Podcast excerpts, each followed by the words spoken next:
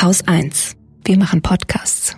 Bevor es losgeht, noch ein paar Worte zum Zustand des Lila Podcasts. Im Moment sieht es ganz gut aus und wir kommen bis Ende des Jahres vermutlich noch ganz gut über die Runden mit dem Geld, was wir zur Verfügung haben. Trotzdem war es in den vergangenen Monaten immer wieder knapp und gerade wird es immer schwieriger, Sendungen zu produzieren. Erst recht aufwendigere Sendungen mit verschiedenen Perspektiven und mehreren Gästen. Deswegen kommt hier der Aufruf wie immer an euch. Wenn ihr könnt, dann unterstützt unsere Arbeit. Auf lila-podcast.de slash unterstützen findet ihr verschiedene Wege, wie ihr das tun könnt. Wirklich jeder Euro hilft uns dabei, unsere Arbeit unabhängiger machen zu können.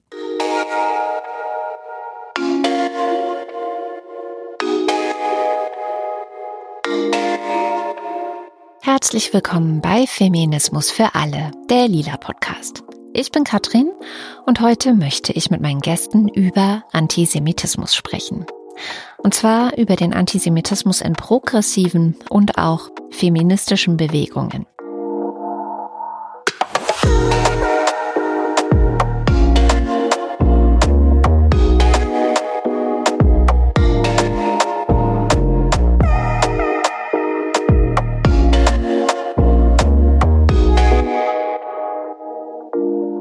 Wir haben schon einmal eine sehr grundsätzliche Sendung zu diesem Thema aufgenommen.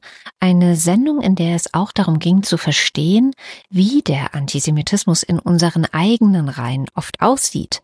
Da kommt er zum Beispiel gern als Unterstützung der sogenannten BDS-Kampagne oder auch als Antizionismus daher. Und ich empfehle euch, diese Sendung noch einmal zu hören. Also falls ihr das noch nicht gemacht habt, vielleicht sogar bevor ihr diese Sendung hier hört. Denn manche der Begriffe kommen hier auch wieder vor und wir werden sie nicht jedes Mal explizit erklären.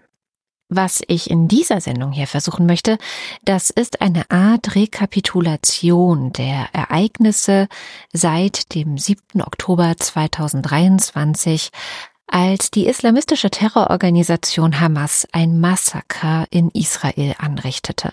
Und ich möchte mit meinen Gästen darüber sprechen, wie der Antisemitismus seitdem auf einem Rekordniveau angekommen ist.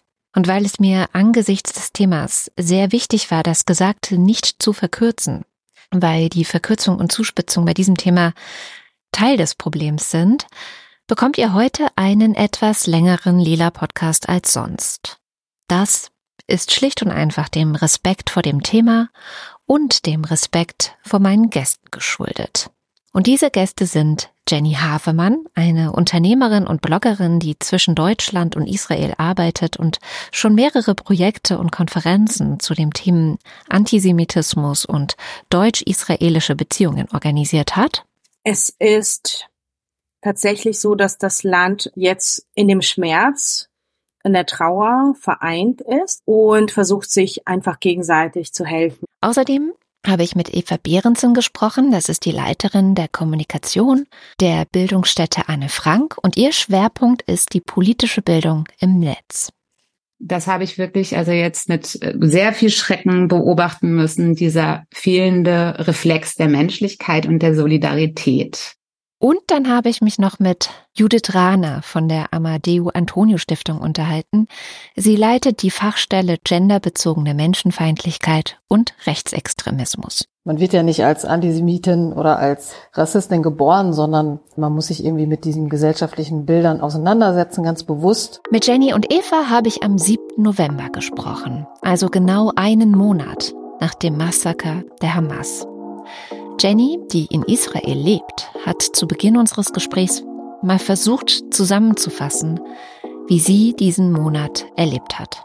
Ähm, ja, da kann man äh, schon alleine für diese für diesen einen Monat irgendwie ein ganzes Buch wahrscheinlich schreiben, was äh, was los war. Ähm, am siebten selber direkt haben wir tatsächlich nicht so wahnsinnig viel mitbekommen, außer dass wir um 6.30 Uhr, Punkt 6.30 Uhr durch ähm, Raketenalarm geweckt wurden, dann unsere Kinder aus den Betten holen mussten und ins Bunkerzimmer gehen. sind aber dann tatsächlich, weil es Schabbat war und wir Schabbat halten, ähm, direkt wieder ins Bett gegangen und ähm, haben dann erst sozusagen Nachmittag nach und nach von Leuten erfahren, die ähm, eben das irgendwie Nachrichten gesehen haben, was was passiert und haben erstmal sozusagen das Ausmaß so abends ähm, wirklich mitbekommen.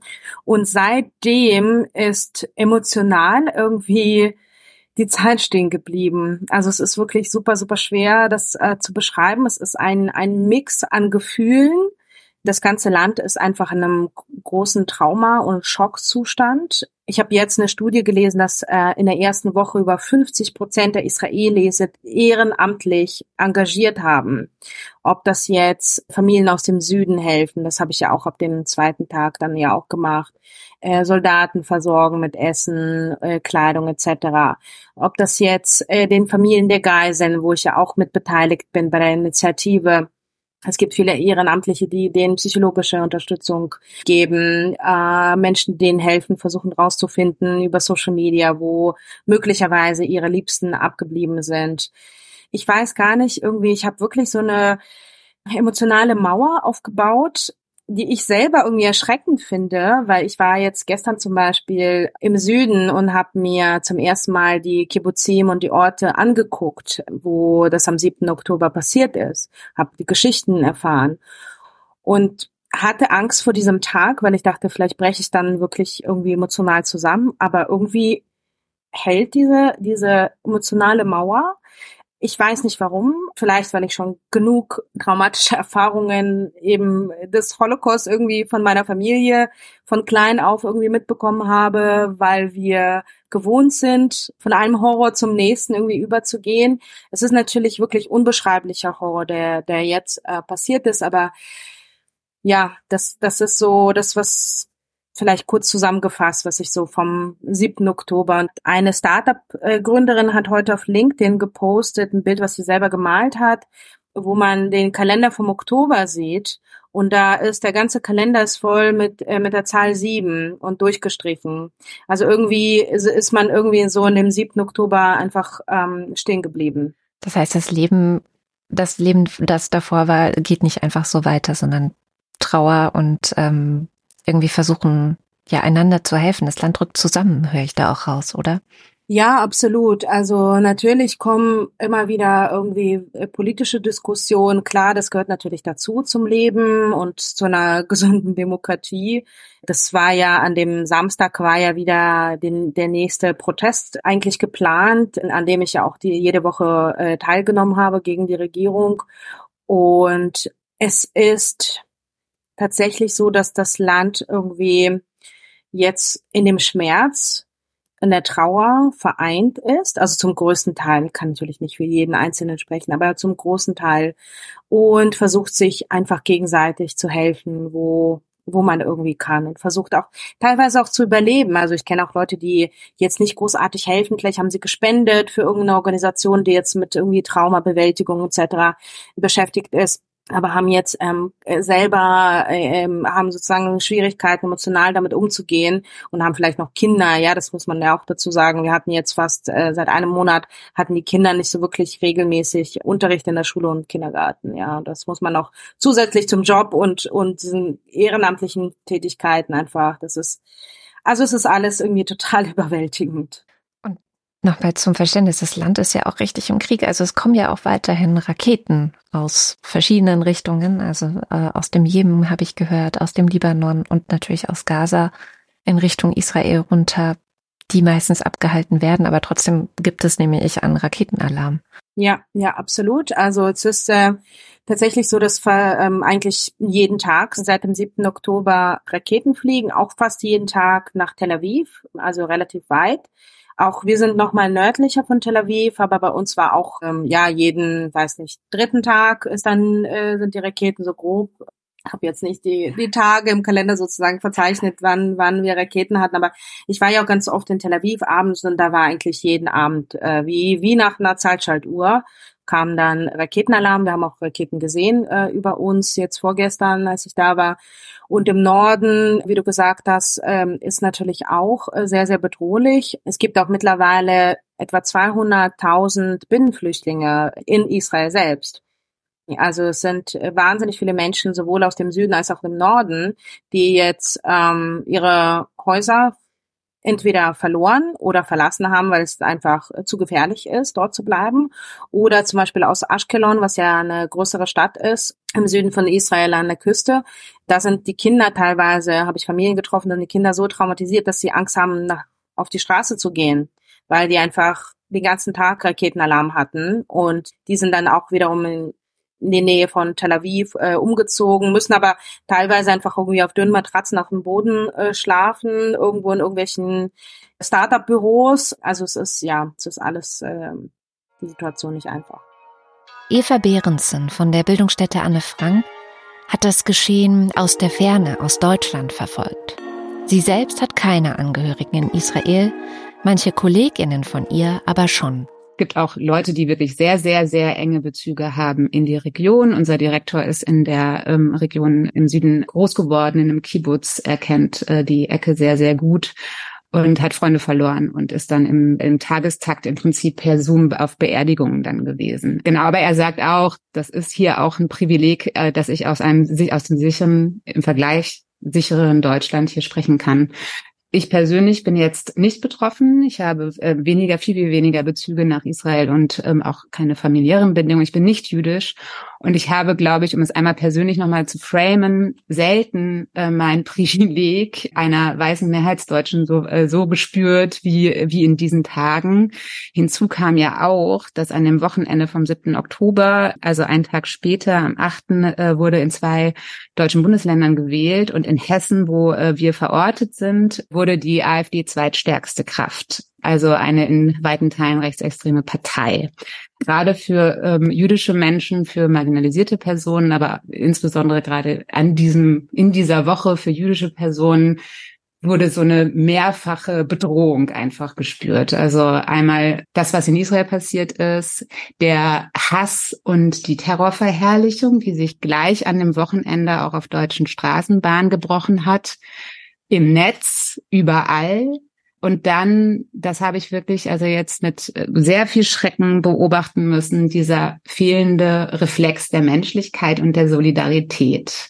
Also mit Jüdinnen und Juden, mit getöteten Israelis. Wer sich lange in dem, äh, in, in dem Feld, äh, in dem wir uns be bewegen, also im Kampf gegen Antisemitismus und Rassismus, aber auch mit Blick auf Israel bezogenen Antisemitismus bewegt, den überrascht es nicht, aber doch war das also das Gefühl, ähm, dass sozusagen da so ein Reflex ausfällt. Also zu sagen, das ist ein Verbrechen gegen die Menschlichkeit, ohne Wenn und Aber.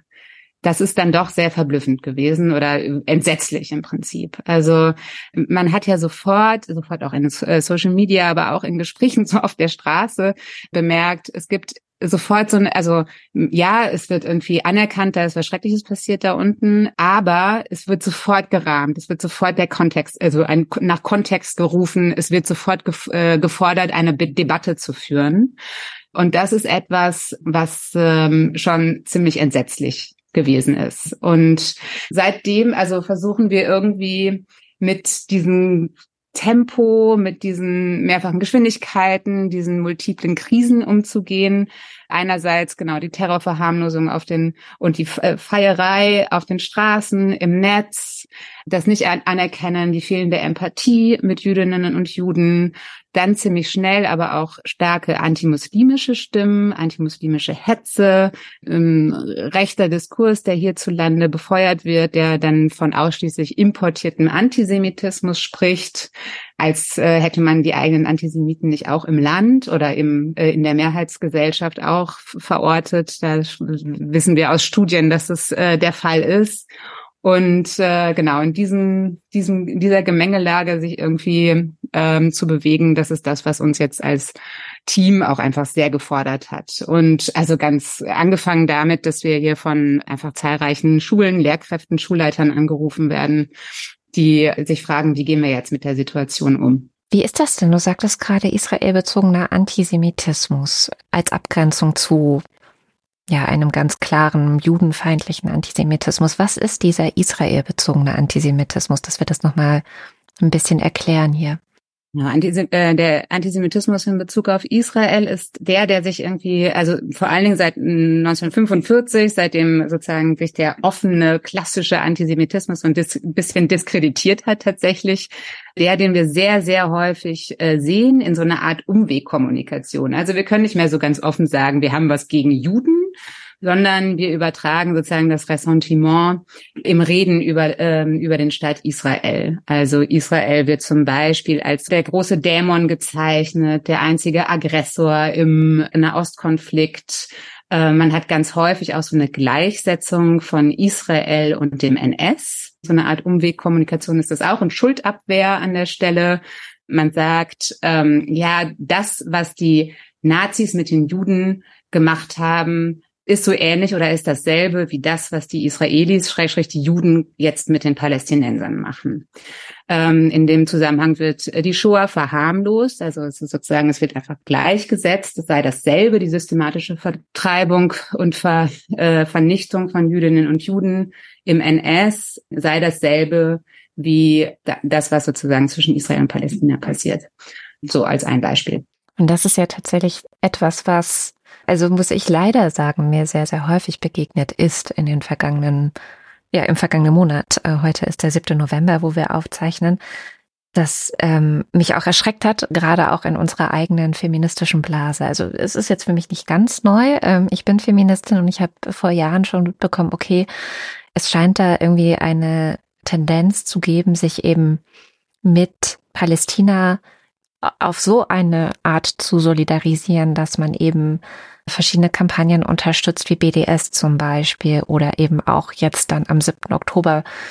Ich äh, wirklich geschockt darüber war, dass Leute das als Befreiungskampf gefeiert haben, auch wirklich in unserer eigenen Blase. Also jetzt nicht gar nicht so sehr in Deutschland, aber insbesondere auch international. Aber beim Feminismus gibt es ja eben auch so viele internationale Bündnisse und Verbindungen, dass man das, finde ich, gar nicht trennen kann wo ja auch einfach viele Diskurse oft aus dem englischsprachigen Raum zu uns kommen und gerade auch so ähm, postkoloniale Diskurse, wo ich das besonders stark beobachtet habe. Ähm, und deswegen sitzen wir ja auch hier, um so ein bisschen darüber zu sprechen. Also diese diese Gleichsetzung hast du gerade ganz gut gesagt, zu sagen, das, was die Juden erfahren haben, das machen sie jetzt mit den Palästinensern, das ist Antisemitismus. Korrekt? Ja, das ist Antisemitismus. Und das, was du ansprichst, das muss ich sagen, hat mich auch sehr, sehr bewegt in den letzten Wochen. Ich glaube, das ist etwas, was mich besonders enttäuscht, auch weil ich mich selber auch als äh, also einer intersektionalen queer-feministischen Szene zuordne und aus so einer linken Ecke komme, ähm, ist ja dann die Enttäuschung über die eigene Community immer besonders groß. Und das, was du schilderst, ähm, beobachten wir auch schon lange. Also das liegt wahrscheinlich auch in bestimmten theoretischen Annahmen, in bestimmten äh, feministischen Zusammenhängen, sicherlich auch ähm, inspiriert von postkolonialer Theorie, die aber, die ich auch nicht als sozusagen homogenen Block verstanden wissen will. Das ist ein riesiges, vielfältiges Spektrum, aber Dort sehen wir schon auch, dass es äh, diese Vorstellung gibt, Israel ist ein Kolonialstaat wo ähm, nicht verstanden wird, dass Israel auch ein Produkt ist aus Jahrhunderten von äh, Antisemitismus und Judenverfolgung, ein Zufluchtsort für Judinnen und Juden. Aber dieser Aspekt und diese Spezifik von Israel wird in, in Teilen auch der feministischen Bewegung so nicht verstanden, wird absichtlich ignoriert, ich weiß es nicht. Und was ich mich auch so erschüttert im Reden über den 7. Oktober und die Folgen ist, dass es ja gerade aus einer feministischen Perspektive, es hat diese Massenvergewaltigungen gegeben. Also diese massive sexualisierte Gewalt, dass es aus der Ecke ich einfach wirklich nur dröhnende Schweigen höre. Ich weiß nicht, ob ich was übersehen habe, aber ich habe kaum äh, eine relevante feministische populäre Stimme gehört, die diesen Umstand angeprangert hat um nur mal ein Beispiel zu nennen, also mhm. also ganz zu schweigen von überhaupt ausbleibenden Reflexen der Mensch Menschlichkeit. Aber genau, also Sheila Ben Habib hat es äh, Pornografie der Gewalt genannt. Und zwar in einem Essay, in dem sie sich kritisch mit anderen äh, wichtigen Queer-Theoretikerinnen, postkolonialen Stimmen wie ähm, ähm, Judith Butler, äh, Etienne Balibar, also die sich als ähm, Philosophers in Solidarity with Palestine äh, geäußert haben. Da hat äh, Sheila bin Habib, äh, also eine feministische Philosophin, äh, so genannt. Genau, also ich, ich sehe keinen Aufschrei gegen sexualisierte Gewalt ähm, äh, gegen Jüdinnen und Juden, äh, gegen äh, Islamismus, gegen eine äh, islamistische Terrororganisation. Ähm, was äh, sehe ich äh, stattdessen? Äh, Illustrationen von äh, Gleitschirmspringern bei Instagram in so einem Sharepick, die mir ähm, die Übergriffe der Hamas als Befreiungskampf und Dekolonisierung verkaufen wollen. Und das ist äh, wirklich heftig. Judith Rahner von der Amadeo Antonio Stiftung kommt ursprünglich aus der Jugendarbeit in Berlin. Und äh, da habe ich damals in so kleinen Jugendclubs irgendwo in Berlin, aber auch anderswo mit Jugendlichen zu ganz unterschiedlichen Formen von Diskriminierung gearbeitet. Und natürlich zu Rassismus, zu Sexismus ganz viel, aber natürlich auch zu Antisemitismus. Und Überraschenderweise, weil ich auch Judith heiße, haben mich viele eben auch als jüdische Person angesehen. Viele von den Kids dachten, ich bin halt Jüdin, weil dann, sonst würde ich ja nicht so heißen und mich äh, gegen Antisemitismus engagieren. Darüber war schon immer irgendwie ein Gesprächskanal auch äh, dazu offen. Aber ich habe die Auseinandersetzung auch immer ganz bewusst auch gesucht, mit Jugendlichen zu diesem Thema zu arbeiten, weil ich schon immer davon ausgegangen bin, dass man, man wird ja nicht als Antisemitin oder als Rassistin geboren, sondern äh, man muss sich irgendwie mit diesen gesellschaftlichen Bildern auseinandersetzen, ganz bewusst. Und ich wollte halt meinen Beitrag dazu leisten und habe das wirklich schon vor, ich glaube, mittlerweile 25 Jahren angefangen und bin dann irgendwann bei der Amadeo Antonio Stiftung mit dem Thema dann auch gelandet und habe da dann Jugendarbeit wirklich ausschließlich zu diesen Themenfeldern weitergeführt. Und irgendwann war ich dann auch im Themenfeld Rechtsextremismus unterwegs, habe mir da Geschlechterbilder angeguckt, auch Geschlechterbilder im Antisemitismus, die es natürlich auch gibt. Ähm, und das ist eigentlich so meine Profession. Das zieht sich eigentlich durch meine berufliche Biografie. Jetzt sprechen wir heute nicht über den Antisemitismus, der ja, gegen den, glaube ich, alle sich sofort wenden können und sagen können, nein, das ist falsch, das, äh, ja, also ich sage immer, der linke Antisemitismus ist jetzt nicht der, der eine Synagoge anzünden würde oder so, sondern ein etwas, eine etwas subtilere Form von Antisemitismus, ähm, zum Beispiel auch israelbezogener Antisemitismus, wie er oft genannt wird. Begegnet dir das in deiner Arbeit auch? Und wenn ja, wo und wie? Ich würde dir sogar gleich schon widersprechen, dass diese Gewissheiten, dass äh, linke, progressivere Leute vielleicht jetzt nicht eine Synagoge abfackeln. Ich habe gerade so ein bisschen meine Gewissheiten über Bord geworfen, weil ich finde, die Debatten, wie sie gerade stattfinden und auch dieses Aufgeheizte, diese Wut, aber auch dieser unfassbare Antisemitismus, der sich Bahn bricht, eigentlich ja immer, wenn es irgendwie in den Osten knallt oder Israel da irgendwie in irgendwelche gewaltvollen Auseinandersetzungen mit verstrickt ist, äh, da bricht sich das immer weltweit Bahn. Das ist jetzt gar nichts Neues. Ich habe das 2014 beim Gaza-Konflikt sehr, sehr nah auch gemonitort und analysiert und mir die antisemitischen Bilder auch in der deutschen Gesellschaft dazu angeguckt. Deswegen ist es alles nicht neu, aber es ist diese Intensität und das, was sich da gerade Bahn bricht, auch in linken, progressiven Kreisen, das finde ich schon wirklich auch erschreckend. Und selbst wenn die vielleicht nicht diejenigen sind, die zu irgendwelchen Brandsätzen greifen würden, sind sie dennoch diejenigen, die sich zumindest gefallen lassen müssen, dass sie dem Antisemitismus hier ganz schön Vorschub geben. Und das ist wirklich alles ähm, auch, finde ich, sehr beängstigend, was da gerade läuft. Und ich kann vielleicht mal, ich habe was mich einfach so wirklich verstört hat. Also es war so zwei, drei Tage nach dem 7. Oktober, das war eben der Tag, an dem ja die terroristische Hamas ähm, in Israel eingefallen ist und 1400 Menschen ermordet hat und über 200 Geiseln genommen hat. Da habe ich irgendwie auf Social Media rumgescrollt, was man halt so macht und ich bin da mit so ein paar professionelleren Accounts unterwegs, um mir auch so anzugucken, wie eben Antisemitismus, Rassismus sich da verbreitet. Ich bin aber auch persönlich oder privater unterwegs, auch als selbst mich als progressivere linke, feministische Person und habe da natürlich ein paar Accounts, die ich ganz großartig finde und die tolle Sachen zu Feminismus schreiben und so. Und ich habe dann irgendwann ähm, wirklich zwei, drei Tage nach diesem Übergriff eher unfreiwillig die Bilder und das Video gesehen von dieser 22-jährigen entführten Shani Luke, die auf dem Musikfestival war in der Negev-Wüste und ähm, das dann eben von den Hamas-Terroristen überfallen wurde. Und ich habe dieses Video gesehen und die junge Frau lag auf dieser Ladefläche von einem Pickup Das Gesicht war zu Boden, man konnte eine schwere Kopfverletzung sehen. Und der Körper, und die Bilder gehen mir auch nicht aus dem Kopf, der Körper war völlig verdreht. Also es war klar, da muss massive Gewalt auf sie verübt worden sein. Und die Terroristen saßen drumherum, jubelnd und haben auf ihren Körper gespuckt. Und ich fand es einfach so wirklich, das war also so eine rohe, unfassbare Brutalität und so ein eliminatorischen Judenhass, aber eben auch Frauenverachtung, die in diesen Bildern steckt. Das war wirklich, das hat mich völlig sprachlos zurückgelassen. Und als ich mich dann wieder irgendwie gefangen habe, und man ist dann natürlich auch den Social Media Strudel, bin ich auf irgendeiner anderen Seite gelandet. Und das war eine feministische Aktivistin, die schon seit längerer Zeit kluge Sachen zu Feminismus, Patriarchatskritik, Mehrfachdiskriminierung und so weiter schreibt. Vor allen Dingen, glaube ich, zu Ableismus und Rassismus tolle Sachen macht. Und ähm, ihr Posting bestand dann aus einem stilisierten Bild eines Paragliders mit Palituch und palästinensischer Flagge. Und mit diesen Paraglidern sind ja die Hamas-Terroristen über die Grenze unter anderem geflogen. Und auf diesem Bild stand dann irgendwie, ja, weiß ich nicht, irgendwie so sieht Landverteidigung aus und ähm, das ist es, was jetzt die Revolution braucht und irgendwas mit Dekolonialisierung.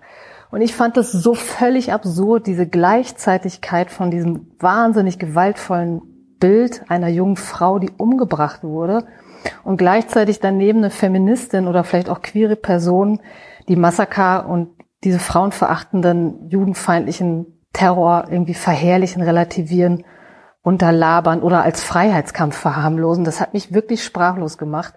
Und seitdem gab es natürlich auch noch einige andere, oder da bin ich dann auch noch mal weiter auf die Spur gegangen. Das hat mich nicht so sehr überrascht, weil ich das natürlich auch kenne aus meiner Arbeit zu Antisemitismus. Linke Feministinnen sind ja nicht gefeit davor, antisemitisch zu sein, aber diese Gleichzeitigkeit hat mich wirklich umgehauen, muss ich wirklich sagen.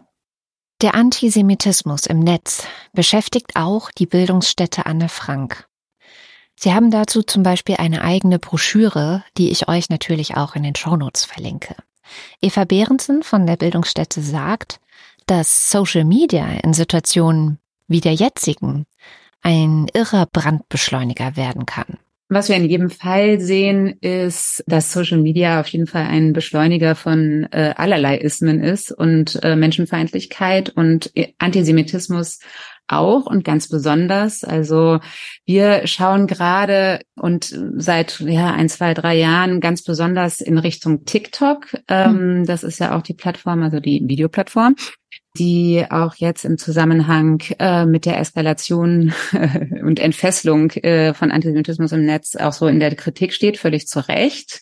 Da sehen wir schon länger, dass äh, sich insbesondere Antisemitismus Bahn bricht, der so gerne ja auch in Codes und Mythen und Emojis irgendwie zum Ausdruck kommt. Da ist ähm, TikTok sowieso, äh, ja, haben wir kritisch äh, im Blick. Und alles, was da sowieso schon wirklich ähm, problematisch und schwierig war, das ähm, entlädt sich gerade nochmal mit besonderer Wucht, äh, einfach mit Blick auf ähm, die aktuelle Situation. Ähm, es ist bewiesen, dass Terrororganisationen auch äh, hinter Accounts stehen bei TikTok, da das ähm, Ganze im, im Rahmen von so einer Art Infowar, also Informationskriegen, äh, mitmischen. TikTok ist dann natürlich nochmal sehr speziell. Also wir haben es mit super kurzen äh, Videos zu tun. Quellen spielen überhaupt gar keine Rolle, Emotionen aber umso mehr. Bilder und alles, was halt irgendwie empört. Und die Inhalte stoßen auf so ein sehr, sehr junges Publikum. Also auch zunehmend Ältere nutzen TikTok, aber es ist eigentlich so die Plattform äh, der Gen Z und der äh, Jugendlichen und jungen Erwachsenen, wo wir auch gerade im Zusammenhang mit dem sehr komplexen Thema Nahostkonflikt merken, da fällt der schwierige Content äh, auch einfach auf äh, wenig Vorbildung und mhm. Vorwissen. Und ich glaube tatsächlich, dass sich viele Erwachsene und viele Lehrer und Eltern überhaupt gar keine Vorstellung davon haben, was ihre äh, Kids da jeden Tag so konsumieren. Also man muss noch nicht mal ein ähm, total detailliertes Monitoring machen oder so. Also ich muss nur, meine For You-Page öffnen, das ist diese äh, sozusagen Timeline bei TikTok und ähm, 85 Prozent des Contents, der mir angezeigt äh, werden, haben irgendwie was mit ähm, der Situation im Nahostkonflikt zu tun und äh, davon sind auch nochmal 82 Prozent, würde ich sagen, sehr einseitig bis hin zur Terrorverharmlosung, Terrorverherrlichung. Und also TikTok, aber auch andere Social-Media-Plattformen, aber insbesondere TikTok läuft halt völlig unterm Radar. Und wir haben viel zu wenig Bildungsangebote äh, und digitale politische Bildung auf den Plattformen. Und das sehen wir jetzt. Und der Bereich ist ja ohnehin prekär finanzierter, wird immer mehr zusammengespart. Um, also der ganze Bereich der politischen Bildung. Und das, was die wenigen Projekte, die irgendwie was machen, die können der dieser ganzen Masse an Gewalt, gewaltförmigen Bildern, die dann teilweise halt von Bots und von Terrororganisationen auch noch gepusht werden, einfach überhaupt nichts entgegensetzen. Und das ist einfach, also es ist tatsächlich auch ein richtig heftiges Gefühl in den letzten drei Wochen gewesen, diese Begrenztheit des eigenen Tuns und der mhm. Begrenztheit der politischen Bildung. Judith Rahner von der Amadeo Antonio Stiftung versucht, die Ursachen und Ursprünge von Antisemitismus generell zu verstehen.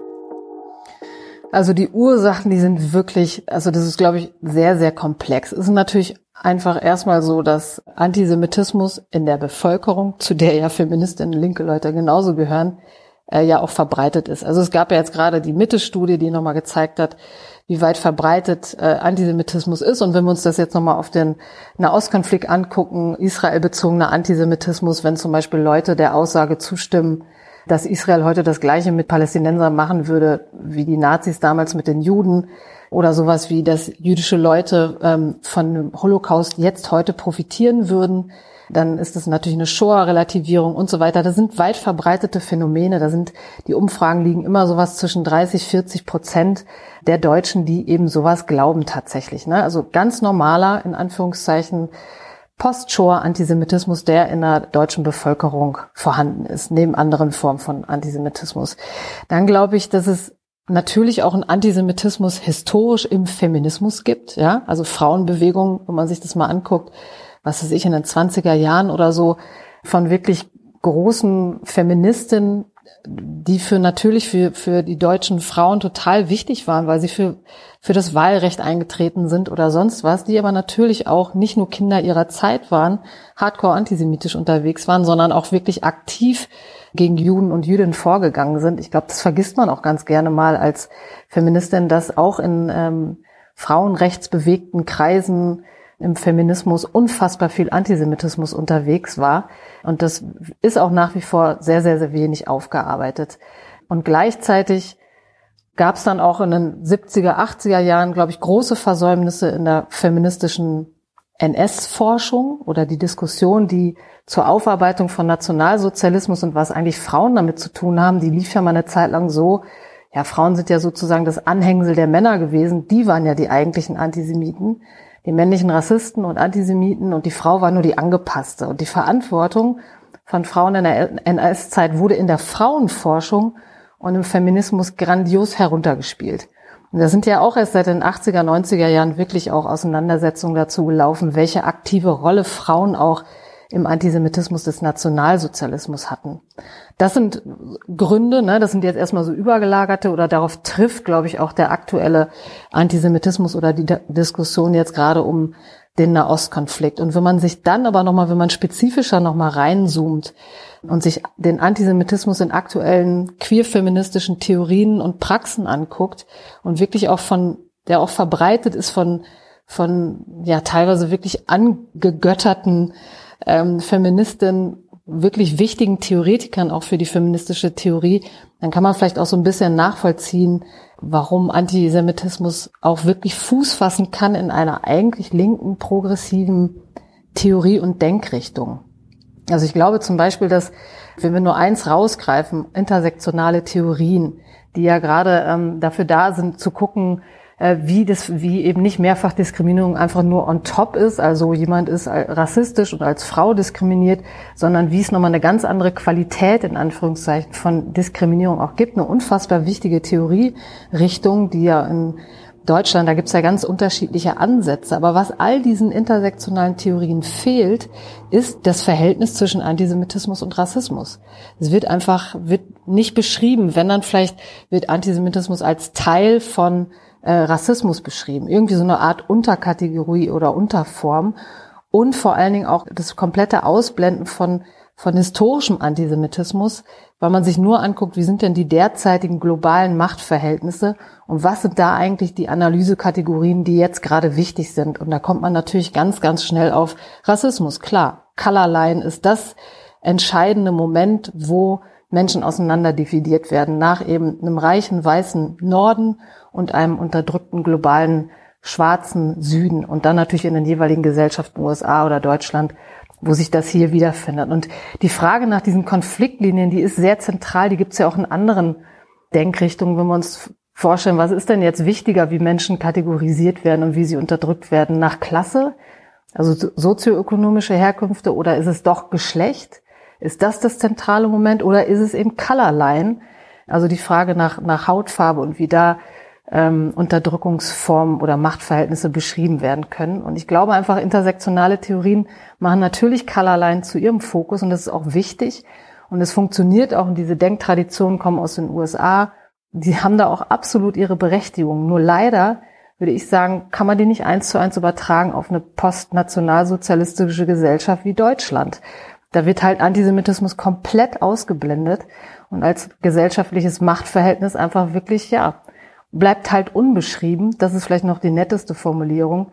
Ähm, wenn man jetzt darin dann zum Beispiel sich Critical Whiteness anguckt und ähm, der Beschreibung, wie Weiße Privilegien haben, einfach nur weil sie weiß sind, weil die Gesellschaft rassistisch strukturiert sind, ähm, und wenn man in dieser Denktradition dann Jüden als weiß markiert, was ja totaler Quatsch ist auch, wenn man mal in Israel war oder sich die Geschichte der nordafrikanischen Juden anguckt, wenn man die als weiß labelt, dann ist natürlich klar, ja, dann haben die ja genauso viel Privilegien wie alle anderen Weißen auch. Und dann sind die eben in Opposition zu den rassifizierten anderen Gesetz. Und das sind, glaube ich, das sind einfach Sachen, die in diesen Theorien, in den sonst sehr progressiven und auch, wie ich finde, spannenden Theorien ist das so eingeschrieben und gleichzeitig auch so blind für die eigene Mechanik, die, die Antisemitismus hat, dass das eben auch dazu führt, dass, äh, würde ich sagen, zumindest vom Fundament her, dass es dazu führt, dass irgendwelche antisemitischen Stilblüten auch in progressiven linken Kreisen Fuß fassen konnten. Das ist eine, das wirft eine interessante Frage auf, nämlich ähm, wo beginnt denn Antisemitismus eigentlich dann? Das ist eine Frage, die mir auch ganz oft gestellt wird. So, ja, darf ich jetzt Israel nicht mehr kritisieren? Ich denke so, doch, natürlich darf man kritisieren, also vor allem die israelische Regierung. Mein Lieblingsbeispiel ist dann immer Haaretz, was ich in den vergangenen Wochen wirklich sehr, sehr intensiv immer lese, äh, um einfach auch auf dem Laufenden zu sein, was passiert eigentlich gerade in diesem Konflikt. Die ja sehr regierungskritisch schreiben, also eine israelische Zeitung und, und auch Internetseite, die sehr regierungskritisch schreiben und trotzdem nicht antisemitisch werden. Und das finde ich ein Positivbeispiel. Trotzdem fällt es mir oft schwer, den Unterschied klar zu machen. Ähm, ich sage ganz oft so, naja, wenn jemand sagt, dass Israel an all dem jetzt selbst schuld ist, zum Beispiel, da ist für mich eine klare Grenze, da kann ich sagen, nee, das ist aber ein, ein antisemitisches Narrativ. Wo würdest du dem zustimmen oder wo sagst du, siehst du ganz eindeutig die Grenze auch überschritten? Na, ich glaube, dass man einfach nochmal ganz klar herausstellen muss, man kann und man muss sich natürlich für palästinensische Bevölkerung einsetzen, für das widerfahrende Leid. Man kann das auch alles benennen. Man kann und muss sich auch für die Selbstbestimmung der Palästinenser einsetzen. Und egal, welche Perspektive man jetzt im Nahostkonflikt einnehmen will oder möchte oder ob man auch gar keine dazu hat, man kann sich für eine Zwei-Staaten-Lösung einsetzen. Man kann sich für die gleichberechtigte Koexistenz, naja, es ist jetzt irgendwie auch eine echt weit entfernte äh, Utopie, ähm, einsetzen. Man kann die jahrzehntelange palästinensische Entrechtung anprangern, man kann die Besetzung von palästinensischen Gebieten durch radikale jüdische Extremisten im Westjordanland anprangern. Man kann natürlich, und das mache ich ja auch, weil äh, ich arbeite zum Thema Rechtsextremismus, da muss ich auch eine in Teilen rechtsextreme israelische Regierung kritisieren. Und das kann man auch alles machen. Man kann die Militäreinsätze kritisieren, man kann auch die aktuelle Reaktion Israels auf diesen Terror der Hamas als völlig überzogen darstellen oder hinstellen. Man kann auf die Einhaltung der Menschenrechte pochen, die ja gerade in Zeiten des Krieges auch total wichtig sind. Und man kann dafür auch auf die Straße gehen, offene Briefe, Petitionen und so weiter. All das kann und muss eine linke kritische Zivilgesellschaft tun. Egal ob in Deutschland oder anderswo oder Zeitschriften sollen das auch tun. Und man kann das alles tun, ohne antisemitisch zu sein. Und wenn in diesen ganzen Bildern, vielleicht kann man sich einfach auch mal die Frage stellen, interessieren mich andere Konflikte eigentlich auch so? Oder habe ich eine gewisse Obsession, wenn es um Israel und Palästina geht? Das ist schon mal so die erste Frage. Und dann die zweite Frage, steckt für mich in dem, was ich als Israel betrachte, ist es nicht doch eine Chiffre für die Juden? Und welche alten antisemitischen Bilder stecken eigentlich in diesen ganzen Narrativen, die wir jetzt gerade wieder auf der Straße sehen, drin? Es gibt uralte antijudaistische, also aus dem christlichen Antisemitismus stammende Erzählung über die Juden, die gab es schon im Mittelalter. Stichwort Brunnenvergiftung, ja, die Juden würden die Brunnen vergiften. Das ist eine Erzählung aus dem Mittelalter. Das andere ist, äh, dass Juden gezielt Kinder töten würden, um mit deren Blut ein jüdisches Brot äh, herzustellen, ist eine mittelalterliche Erzählung über Juden, die Progrome im Mittelalter ausgelöst hat. Und diese Erzählungen sind in, in Deutschland oder in Westeuropa nie wirklich richtig aufgearbeitet worden. Die haben zur Zeit des Nationalsozialismus wieder dazu geführt, dass man Juden verfolgen durfte. Und die finden sich jetzt eben wieder auch tatsächlich auf den Demonstrationen oder Agitationen im Netz von irgendwelchen Israel-Hassern. Und ich glaube, man muss sich einfach die Frage nach der eigenen Motivation stellen und die Frage, wie diese Erzählung, die da kursieren, diese Falschbehauptung, viel Desinformation, was steckt da eigentlich drin? Und sind da zufälligerweise, und dann ist es eben kein Zufall mehr, Narrative drin enthalten, die es schon seit Jahrhunderten mittlerweile gibt und die in diesen aktuellen Debatten einfach nicht zu suchen haben, weil dann ist mein ehrliches Interesse daran an den Befreiungskampf von Palästinensern, ähm, dann ist da auch nichts Wahres dran. Dann geht es tatsächlich darum, diesen Konflikt als Anlass zu nehmen, um meinen eigenen Antisemitismus auszudrücken. Und natürlich findet sich das in einigen Parolen sehr, sehr dezidiert auch wieder. Also dieser Spruch beispielsweise, der jetzt verboten wurde, From the river to the sea, Palestine will be free. Wenn man sich das mal zu Ende denkt, okay, Palästina soll befreit werden. Von dem Fluss bis zum Meer. Was liegt denn dazwischen? Ah, Israel, ja. Was passiert denn eigentlich mit der jüdischen Bevölkerung, wenn man das mal zu Ende denkt? Und ganz ehrlich, das ist genau das. Also, man muss sich das vorstellen. Ja, wir befinden uns jetzt irgendwie ungefähr vier Wochen nach diesem Übergriff der terroristischen Hamas. Und dann rennen Leute eine Woche später auf die Straße und sagen, from the river to the sea, Palestine will be free. Und das ist genau das, was die Terroristen am 7.10. mit einer unvorstellbaren Dimension versucht haben, in die Tat umzusetzen. Denn der Slogan heißt ja eigentlich Palästina ohne Israel. Und genau das haben die Hamas-Terroristen eben versucht. Und wenn man Israel auslöschen will, dann ist das einfach die Reinform von Antisemitismus. Und dann irgendwie kann man sich noch angucken, welche historischen ähm, oder wie der Spruch entstanden ist, 60er Jahre als Parole der palästinensischen Befreiungsorganisation und so weiter und so fort, repräsentiert übrigens auch eine palästinensischen Nationalismus. Und das ist dann immer der Irrsinn dabei, wenn irgendwelche ähm, Anti-Imperialisten auf die Straße gehen gegen Israel und aber gleichzeitig irgendwelche Sprüche von palästinensischen Nationalisten rufen, dann fragt man sich auch, das ist irgendwie alles nicht so wirklich zu Ende gedacht. Aber ganz nebenbei sind solche Sprüche halt eben auch antisemitisch. Also wenn man Israel auslöschen will, äh, das Existenzrecht von Israel in Frage stellt, äh, dann ist das antisemitisch und das ist für mich die rote Linie. Ja, du hast gerade die Hamas angesprochen und wir haben ja damit auch angefangen, was für ein unfassbar brutales und menschenverachtendes ähm, Massaker das war, was für eine Dimension an Gräuel das auch hatte und wo man eben ja auch sieht, dieser Wille der Hamas, Israel auszulöschen, egal wie, der hat sich da ja auch gezeigt in diesen Taten. Da merke ich dann immer, dass es für mich auch anfängt komisch zu werden, wenn jemand nur von Israel spricht und was Israel eben alles gerade tut und also wenn jemand wirklich nur den Fokus auf die Taten Israels hat und gar nicht von der Hamas spricht und das Wort überhaupt nicht vorkommt, auch da habe ich das Gefühl, ist irgendwas schief und da fängt es für mich auch schon an. Geht es dir auch so? Ja, total. Und das ist auch das, was ich, was ich anprangern würde und was, was ja viele auch tun und wo jüdische äh, Juden und Jüdinnen hier in Deutschland, aber auch weltweit sich auch wirklich zu Recht im Stich gelassen sehen.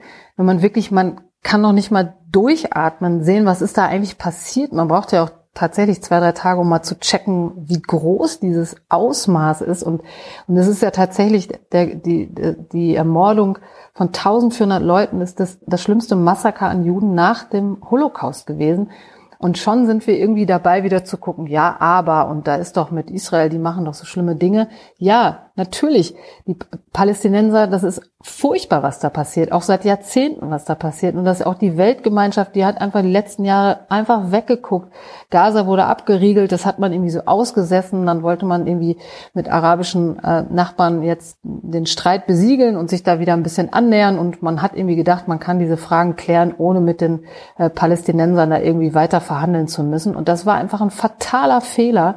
Und da hat auch die Weltgemeinschaft einfach weggeguckt. Und es ist wirklich alles grauenvoll. Aber das sind nicht Fragen, die man sich stellt, und schon gar nicht, die man sich laut auf der Straße stellt und mit irgendwelchen Petitionen untermauert, äh, wenn es gerade so ein Massaker gegeben hat. Und das, also was mich wirklich auch schockiert hat, sind diese ganzen Boykottaufrufe, offenen Briefe, zum Beispiel von dieser Gruppe Artist for Ceasefire oder von diesem Art Forum, das dieses, ähm, dieses sehr renommierte Kunstforum, ich weiß gar nicht, New York sitzen die, glaube ich, also alles, was so in der Kunst- und Kulturwelt entweder am lauten Schweigen passiert ist oder tatsächlich sofort innerhalb von einer Woche haben die irgendwelche Aufrufe auf die Beine gestellt und haben darauf äh, wollten darauf Wert legen, dass Israel jetzt nicht zu dem grauenhaften Gegenschlag übergeht, den sie sowieso wahrscheinlich die ganze Zeit schon geplant hätten, ohne auch nur einmal darauf hinzuweisen, was da eigentlich vorher passiert ist und von wem dieser Terroranschlag ausgegangen ist. Und das wirklich als linke, progressive, politaktivistische, intellektuelle Kunstszene, die Leute, die sich ja gerne selber so sehen, also das Schweigen ist sehr laut, aber diese, diese offenen Briefe, die komplett, die haben wirklich nicht einmal das Wort Hamas da drin gehabt. Dann haben sie einen Shitstorm gekriegt, dann wurde da irgendwie der Chefredakteur rausgeschmissen, dann haben sie, wollten sie wieder reinholen. Also ein riesen Durcheinander. Aber man muss einfach sagen, komplett blind für das Leid von Juden und Jüdinnen. Und das ist, glaube ich, ziemlich symptomatisch für das, was gerade viel passiert ist, auch wenn man sich, der Vergleich hinkt manchmal ein bisschen, aber wenn man sich anguckt, wie viel Solidarität es gegeben hat, als äh, Russland die Ukraine überfallen hat, und wenn man sich dann anguckt, wie schnell Leute zur Tagesordnung übergehen und Israel für irgendwas verantwortlich machen, wenn die Hamas-Terroristen da einfallen. Und ich finde, daran kann man dann schon wirklich, muss man sich die Frage stellen, warum ist das so? Warum ist es so, dass man für die, für die einen Bevölkerung, die Leid erfährt, sehr viel Empathie hat und Hilfsbereitschaft und für Juden und Jüdinnen in Israel das eben nicht hat. Und ein Teil der Erklärung ist und bleibt Antisemitismus. Ich glaube, da kann man auch einfach nicht zu einer anderen Erklärung kommen und das muss man sich einfach sehr genau angucken. Und da sind auch feministische, auch queere Bubbles und eben auch die Kunst- und Kulturszene die sich als links sieht. Ich finde, da müssen die ihrer Verantwortung gerecht werden. Was ich ähm, auch äh, schwierig fand. Also ich möchte gar nicht als Expertin zu dem Thema äh, eine Entscheidung treffen, aber es eben dieses Wort des Genozids, das sehr, sehr schnell die Runde machte. Meine persönliche Einschätzung ist, dass es kein Genozid an der palästinensischen Bevölkerung durch Israel gibt. Aber ich merke halt auch, ja, ich bin jetzt keine Völkerrechtsexpertin. Und das merke ich an ganz vielen Stellen. Also weder bin ich Völkerrechtsexpertin, noch bin ich Nahostexpertin, die wirklich jedes Detail überblickt, noch bin ich Militärexpertin, die versteht, wie ist Gaza aufgebaut, was ist das mit den Höhlen, was bedeutet das, dass die Hamas die Zivilbevölkerung als Schutzschild nimmt. Also diese ganzen Dinge. Und da werde ich sehr zurückhaltend. Und aber auch hier sehe ich, dass die Zurückhaltung bei anderen überhaupt nicht vorhanden ist. Also auch gerade gibt es ja sehr viel TikTok-Propaganda, ähm, wo ja auch teilweise klar ist, das kommt auch durch die Hamas, dass das äh, in den sozialen Medien so verbreitet wird, ganz ähnlich der Propaganda, ähm, die von Russland ausging, zum Beispiel 2016 im Wahlkampf in den USA. Und junge Leute, die unterstelle ich jetzt einfach mal, wahrscheinlich noch weniger Ahnung haben vom Nahostkonflikt als ich, sehr, sehr schnell eine ganz klare Meinung da entwickeln, wo ich einfach denke, okay, vielleicht wäre auch eine gewisse Zurückhaltung und ein Eingeständnis oder eine Demut zu sagen, ich habe gar nicht alle Informationen, um hier so sehr markante äh, Stellung zu beziehen, auch manchmal angebracht, oder? Total. Es gibt ein Meme, was, was, das, was du gerade beschrieben hast, sehr, sehr gut und auch witzig und bissig auf den Punkt bringt. Ich weiß nicht, ob du es kennst. Da sitzt irgendwie so ein Typ auf, auf der Couch mit dem Handy und da drüber steht, äh, Nils löst den Nahostkonflikt. Und das ist für mich so, ne, das, wir haben irgendwie mit hunderten, tausenden Nahostexperten jetzt plötzlich zu tun. Und ich finde auch gerade nach dem, was jetzt passiert ist, und das ist ja wirklich auch, ich glaube, das ist auch eine Zäsur, die da stattgefunden hat, täte uns alle etwas Demut und Zurückhaltung, glaube ich, ganz gut. Und gleichzeitig aber auch ein Lautwerden zu über die und sich schützen vor die Person zu stellen, um die es da gerade geht, sich da auch nicht wegzuducken, weil ich finde, manchmal ist, ähm, wenn man keine Position hat und dann die Klappe hält, ist zwar manchmal gut, aber wenn man, ähm, wenn das Schweigen zu laut wird, ist es auch kann das teilweise genauso schädlich sein. Und ich finde auch diese ganzen Parolen, die gerufen werden und auch diese Wörter, auch Apartheid, Genozid hast du gerade gesagt, die auch von teilweise ja von Menschenrechtsorganisationen auch verwendet werden. Und jetzt kann man sich lange darüber streiten und dann kann man moralisch die Frage beantworten, man kann sie politisch beantworten, man kann sie rechtlich beantworten. Ich bin auch keine Völkerrechtlerin, ich bin auch keine Nahostexpertin und da streiten sich ja wirklich VölkerrechtswissenschaftlerInnen schon seit Jahrzehnten drum. Und es gibt die Vorwürfe, dass Israel Palästinenser entrechtet und so weiter. Und die sind auch, natürlich steckt da auch ganz viel Wahrheit drin.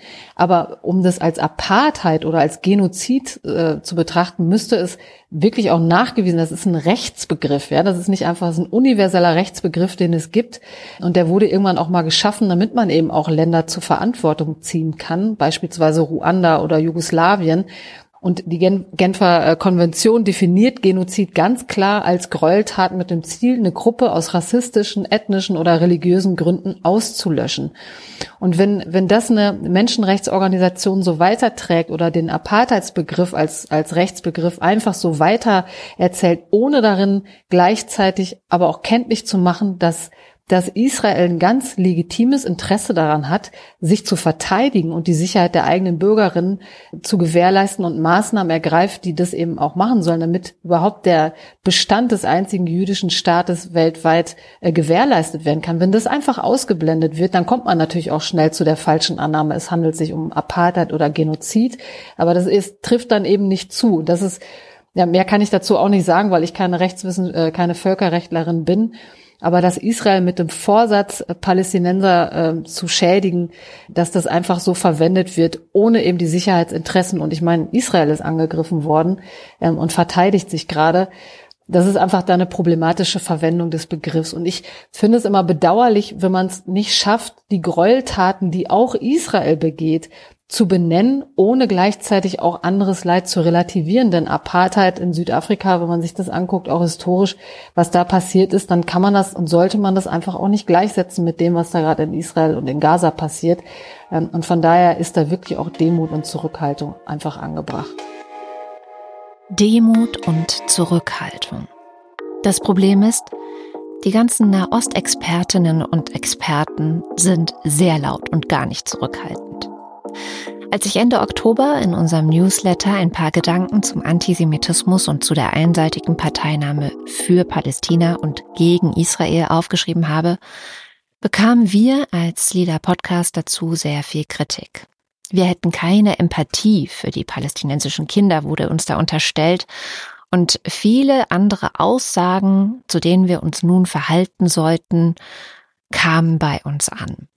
Das Problem ist, ich selbst sehe mich gar nicht als Nahostexpertin und auch nicht als Militärexpertin.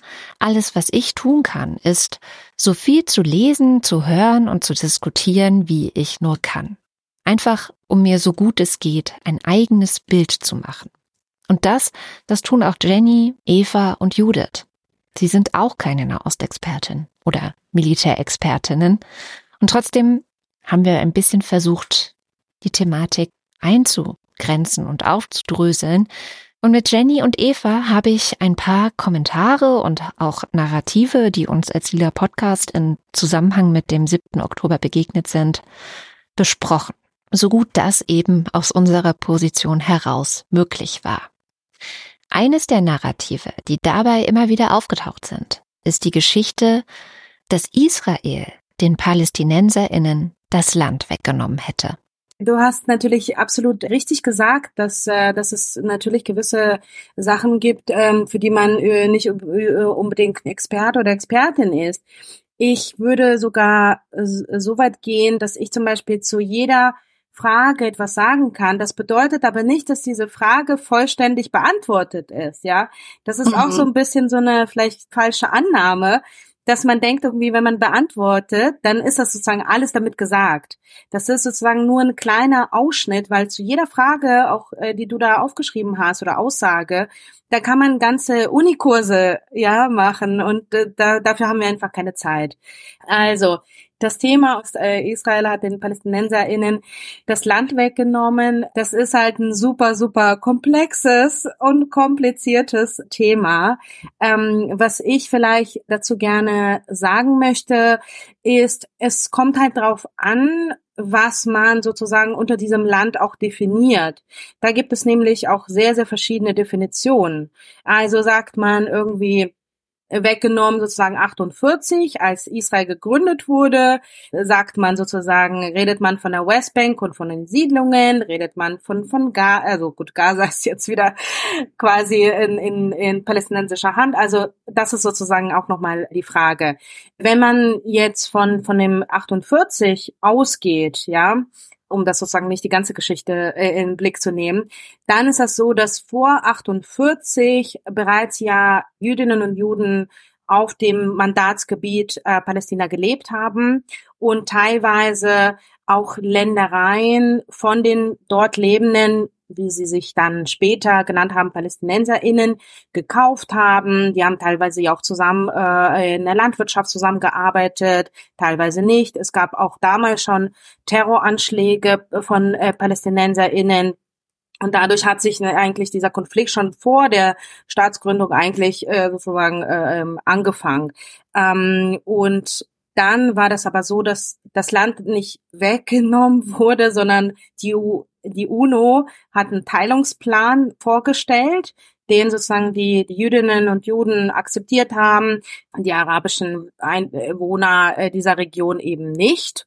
Und als es dann die sechs Länder am, am ersten Tag der, nach der Staatsgründung Israel angegriffen haben im Umkreis, haben dann sehr, sehr viele arabische Länder den dort lebenden PalästinenserInnen gesagt, geht weg aus dem Land, wir werden Israel sozusagen ausrotten und dann könnt ihr wiederkommen. Das war sozusagen dieses Land weggenommen, ja, in Anführungsstrichen. Natürlich gab es vereinzelt Vertreibungen, aber wie gesagt, das ist so, das war sozusagen, die Lage war sehr, sehr, damals schon sehr, sehr kompliziert. Es gab Anschläge, es gab sozusagen daraufhin Reaktionen, ob sie jetzt ordentlich waren, vernünftig nicht. Darüber lässt sich diskutieren, aber das ist so das, was ich zu dem Anfang sozusagen äh, der, der israelischen Geschichte zumindest sagen kann. Und den Rest sollte man wirklich bei Nahostexpertinnen nachlesen. Das kann ich, glaube ich, wirklich ähm, wahrscheinlich für alle hier äh, stehenden Punkte so sagen. Aber äh, es sind eben Dinge, die einen an den Kopf geworfen werden von vermutlich nicht Nahostexpertinnen. Dann die israelische Regierung hat ein System der Apartheid geschaffen. Das äh, findet man ja auch bei Amnesty International und bei Human Rights Watch. Ähm, ich glaube, Amnesty war zuerst da mit der Anklage, dann kam Human Rights Watch noch hinterher. Darüber gab es ja einen sehr großen Streit bei beiden Organisationen, ob das so in Ordnung geht, das so zu sagen oder nicht kam jetzt aber wieder hoch. Also es ist ja keine neue Anschuldigung, sondern das sind ja schon eher alte Geschichten. Trotzdem kam das jetzt wieder hoch wie eine Rechtfertigung fast schon teilweise vorgetragen, ja, was sollen die Palästinenserinnen denn machen? Eva, was sagst du dazu? Ja, der Apartheidsvorwurf. Ähm, das ist eine komplexe Diskussion auch, die ist interessant, sich auch anzugucken. Ich kann es ehrlich gesagt so ein bisschen politisch, strategisch nachvollziehen, dass man auf Apartheid setzt, mit Verweis auf die erfolgreichen Kämpfe gegen die äh, südafrikanische Ap Apartheid. Gleichzeitig halte ich den Apartheidsbegriff für einen, äh, in dem Zusammenhang für einen nicht produktiven Begriff, der, ähm, es ist ein Begriff, der spaltet vor allen Dingen die Lager im Feld, ähm, also in der Antisemitismuskritik gehen viele so weit auch zu sagen, das ist, ähm, zu sagen, Israel ist ein Apartheidstaat, ist schon antisemitisch, das ist, da ist die Grenze schon überschritten. Man kann da jetzt natürlich Semantics machen und genau gucken, was heißt eigentlich Apartheid und was ist die Situation in Israel. Also ich halte den Begriff analytisch auf jeden Fall auf sehr wackeligen Beinen. Ähm, ja, es gibt in Israel auch Diskriminierung und Rassismus, aber das, was sozusagen in der Rassentrennung der Apartheid in Südafrika passiert ist, ähm, halt, also glaube ich nicht, dass man das mit dem, also mit demselben Begriff sozusagen auf die israelischen Zustände ähm, äh, gut anwenden kann. Äh, Jenny kann vielleicht, ich weiß nicht, wenn du magst, nochmal ähm, was äh, da, also zu den Reformen äh, auch in den vergangenen Jahren unter der äh, unter der rechten Regierung sagen, also inwiefern auch so die faktische Gleichheit aller Menschen in Israel. Also Israel ist eine Demokratie, ja, aber auch ähm, schrittweise vielleicht aufgeweicht äh, wird durch Nationalstaatsgesetz und so weiter. Aber trotzdem, so weit zu gehen, zu sagen, das ist Apartheid. Also ich erinnere, dass in Südafrika passiert ist, da durften Menschen keine Liebesbeziehungen zwischen, äh, also Schwarze keine Liebesbeziehungen mit, mit Weißen eingehen. Äh, Schwarze durften keine Universitäten besuchen. Sie durften kaum politische Mandate tragen, nur in bestimmten Gegenden wohnen. Also diese Form der Rassentrennung, in Anführungsstrichen, kann man auf Israel so nicht äh, übertragen. Also für mich ist dieser Apartheidsbegriff vor allen Dingen ein Kampfbegriff, den ich überhaupt nicht produktiv finde. Im Zusammenhang äh, mit Kritik an der Hand, äh, am Handeln des Staates Israels, an legitimer Kritik, auch mit Blick auf die Behandlung der Palästinenser. Und es, äh, aus meiner Sicht geht es überhaupt nicht in Richtung einer ähm, konstruktiven, friedlichen Lösung des Nahostkonfliktes. Jenny, magst du ergänzen? Du bist ja auch gegen diese Regierung auf die Straße gegangen jede Woche. Ja, naja, was, was, äh, worauf äh, Eva angespielt hat, das ist ein Nationalgesetz, das ist schon ein paar Jahre her. Das war, in den letzten Jahren haben wir ja verschiedene Regierungen gehabt. Das war ja nicht immer die mhm. rechte Regierung von Netanyahu. Die davor war ein sehr, sehr breites äh, Bündnis von rechts bis links bis ähm, äh, arabische Partei das davor, die, ja, so ein bisschen noch davor, die Regierung hat äh, so ein Nationalgesetz, was im Prinzip, äh, ja, von sehr, sehr vielen auch äh, kritisiert wurde, wo worauf äh, Eva sich bezieht, dass äh, zum Beispiel äh, ganz klar sozusagen Israel als jüdischer Staat äh, deklariert wird, was ja im Endeffekt der ja auch ist so, aber äh, der ist ja trotzdem natürlich für alle für alle Bürger äh, bedeutet ja nicht, dass nicht jüdische Bürger hier nicht leben dürfen. Also das ist ja das ist absolut klar und dass Arabisch auch als Sprache nicht mehr offiziell ähm, offizielle Staatssprache ist. Wobei dazu muss ich sagen, seitdem sind einige Jahre vergangen, es hat sich nichts geändert. Also Arabisch ist genauso eine Staatsprache geblieben auf allen Schildern, bei allen Ämtern etc. etc. Also das ist sozusagen hat sich im Endeffekt wirklich praktisch hat sich nichts nichts geändert und äh, Apartheid ist einfach nicht nur problematisch, es ist einfach einfach faktisch 100 Prozent falsch. Also auch sogar manche manche argumentieren ja bei in der Westbank und und so weiter. In der Westbank ist aber die Situation eine vollkommen andere. Und das ist auch Westbank ist kein Staat. Und wo wo es sozusagen eine Regierung gibt und dann gibt es sozusagen diese Rassentrennung oder was auch immer ja also diese Trennung äh, und das und äh, Diskriminierung. Das ist ein komplett noch komplizierteres, was ich jetzt nicht nicht äh, schaffe, quasi aufzuarbeiten. Ähm, das sind verschiedene Regionen, die haben un sehr unterschiedliche. Es gibt es nach äh, verschiedenen Areas aufgebaut, ABC. Der in der einen Area hat Israel die Sicherheitskontrolle, der anderen hat die äh, die palästinensische Autonomiebehörde die Sicherheitskontrolle. Also das, das kann man auch nicht die Westbank sozusagen als eine Einheit sehen und es ist deswegen auch sehr sehr kompliziert und auch problematisch, das dort äh, sogar anzuwenden, weil, wie gesagt, es ist halt kein Staat. In Israel selbst ist es absolut 100 Prozent falsch, weil es einfach außer selbstverständlich Rassismus, so wie es den in Deutschland auch gibt, gibt es den in Israel auch. Ähm, sogar unter, unter Juden selber. Also da muss man gar nicht so weit zu der arabischen Bevölkerung gehen. Aber das gibt es ja auch in, in Deutschland und anderen äh, demokratischen Ländern. Faktisch gibt es einfach keine Apartheid. Also gab es nicht, als wir vor 13 Jahren hier angekommen sind, da habe ich mit arabischen Israelis zusammen studiert.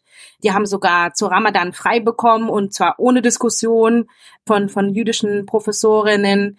Also das ist einfach total lächerlich. Also ich empfinde sogar als in Deutschland als Jüdin aufgewachsen, finde ich zum Beispiel im Bildungssystem, wurde ich viel mehr diskriminiert als Jüdin als hier die, die ähm, äh, arabische Bevölkerung äh, in Israel.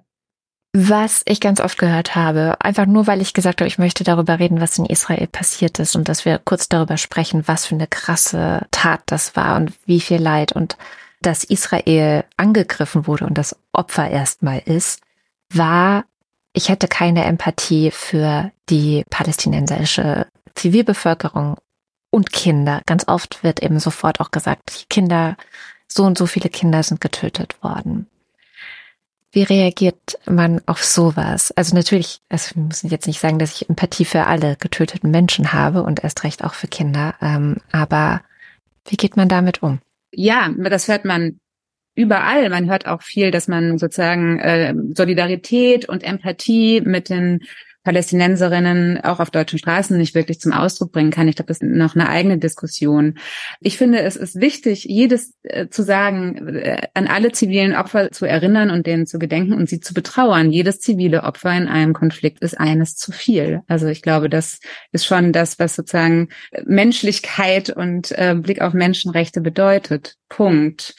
Dann ist es natürlich die Frage, wie äh, werden Sachen auch miteinander analytisch gefasst und auch äh, wiederum gleichgesetzt. Also was gerade passiert ist ja zu sagen, mh, naja, das, was die Hamas macht, kommt ja auch nicht von ungefähr und äh, ist im Prinzip dasselbe, was die Israelis seit Jahren äh, mit den Bombardements äh, in Gazastreifen machen. Ja, es kommen ja wahnsinnig viele Zivilistinnen und Kinder auch zu Tode, werden getötet der Unterschied ist ja dann doch ein moralischer. Also die Hamas ist losgegangen und hat Israelis angegriffen, Zivilistinnen angegriffen, massakriert, ermordet, verschleppt. Ähm, das äh, israelische Militär versucht jetzt als Akt auch der Selbstverteidigung, was ähm, ein das Recht des Staates ist, sich selbst zu verteidigen, die militärische Infrastruktur der Hamas zu zerstören. Und die Hamas als eine Terrororganisation, die auch alle demokratischen Regungen in Gaza äh, seit Jahren unterdrückt, setzt auf ähm, Zivilistinnen äh, gezielt als menschliche Schutzschilder.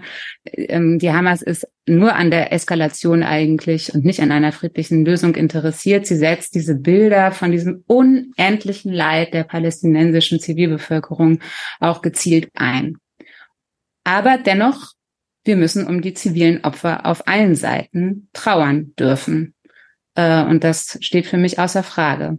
Ja, ähm, ich habe tatsächlich ähm, ähm, ja ein, zwei Punkte dazu. Ähm, zum einen ist es eben äh, selbstverständlich ist das so, dass glaube ich, wenn man wenn man irgendwie ein moralischer, wie gesagt, wir haben ja vorhin über progressive Menschen gesprochen, zu denen wir uns ja auch zählen, ist, dann tut einem natürlich irgendwie jedes Kind, jeder, jeder unschuldige Mensch, der irgendwie ähm, da ums Leben kommt, äh, leid die Frage ist halt, und da haben wir ja ganz am Anfang von ähm, israelbezogenen Antisemitismus gesprochen, und da sind ja diese drei 3D-Regeln, nachdem wir da, man das ja ähm, erkennt, und eins davon sind äh, doppelte Standards. Die doppelten Standards werden halt super, super viel, außer das, was ja Eva vorhin auch mit der äh, gesagt hat, mit dem Nazi-Vergleich, aber zum Beispiel hat in Syrien Assad irgendwie einfach mal 200.000 Menschen abgeschlachtet. Ähm, ich erinnere mich nicht an jeden Tag Demonstration dazu. Auch in Jordanien haben die damals sehr, sehr viele tausende PalästinenserInnen abgeschlachtet, hört man auch nichts. Die Hamas selber, wenn wir jetzt sozusagen nicht in die Vergangenheit gehen, sondern in das Heute, in den Krieg heute, über 9400 Raketen wurden von der Hamas losgeschickt, ja, nach, äh, nach Israel. 1100 mindestens wurden gezählt, die in Gaza selbst ähm, runtergekommen sind. Ich habe noch von niemanden, der für Frieden in Gaza demonstriert, gehört, äh, wie kann es sein, dass die Hamas 1100 Raketen auf die eigene Zivilbevölkerung runterschmeißt. Davon hört man gar nichts. Und das meine ich mit den, mit den doppelten Standards, ja. Und da kommen halt mhm. eben auch Zivilisten ums Leben. Das ist der erste Punkt. Und äh, der zweite Punkt ist, dass dieser dieser Vergleich, auch dieser Vergleich mit den, äh, wie viele sind da gestorben, wie viele sind da gestorben, ist absolut inakzeptabel, weil jemand hat jetzt auch nachgerechnet, wie viele Deutschen im Nazi-Deutschland äh, äh, gestorben sind, auch Zivilisten, und wie viele zum Beispiel in Großbritannien, ja. Also die Zahlen sind auch so, ja. Also Nazi-Deutschland sind, sind ich glaube, das Vierfache oder sowas. Ähm, an Zivilisten äh, ums Leben gekommen und trotzdem sagen wir nicht, Genozid an Deutschland, wie konntet ihr das machen, äh, Nazi-Deutschland oder äh, schrecklich die, die Zivilbevölkerung. Natürlich leidet die Zivilbevölkerung. Aber wie kann man anders ein, ein Terrorregime, Nazi-Regime, Terrorregime ausschalten? Und die israelische Armee tut das, was, was ich glaube, in keiner, zumindest weiß ich davon nichts. Wie gesagt, keine Militärexpertin. Wir haben ja davor darüber gesprochen. Aber mir ist keine äh, militärische Auseinandersetzung bekannt, wo eine Seite der Zivilbevölkerung der anderen Seite sagt, bitte bringt euch in Sicherheit.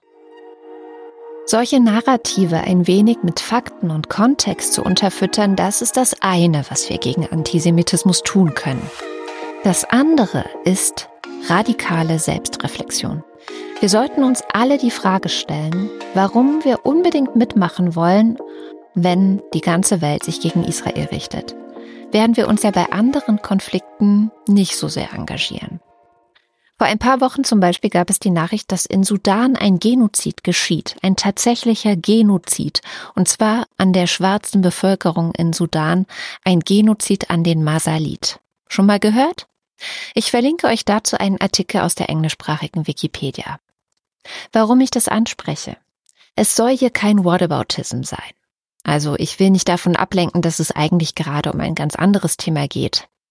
Ich bin tatsächlich auch überzeugt davon, dass ich zumindest kann es und viele von euch auch mehrere Konflikte gleichzeitig adressiert werden können und dass wir uns gegen Verbrechen überall auf der Welt stark machen können.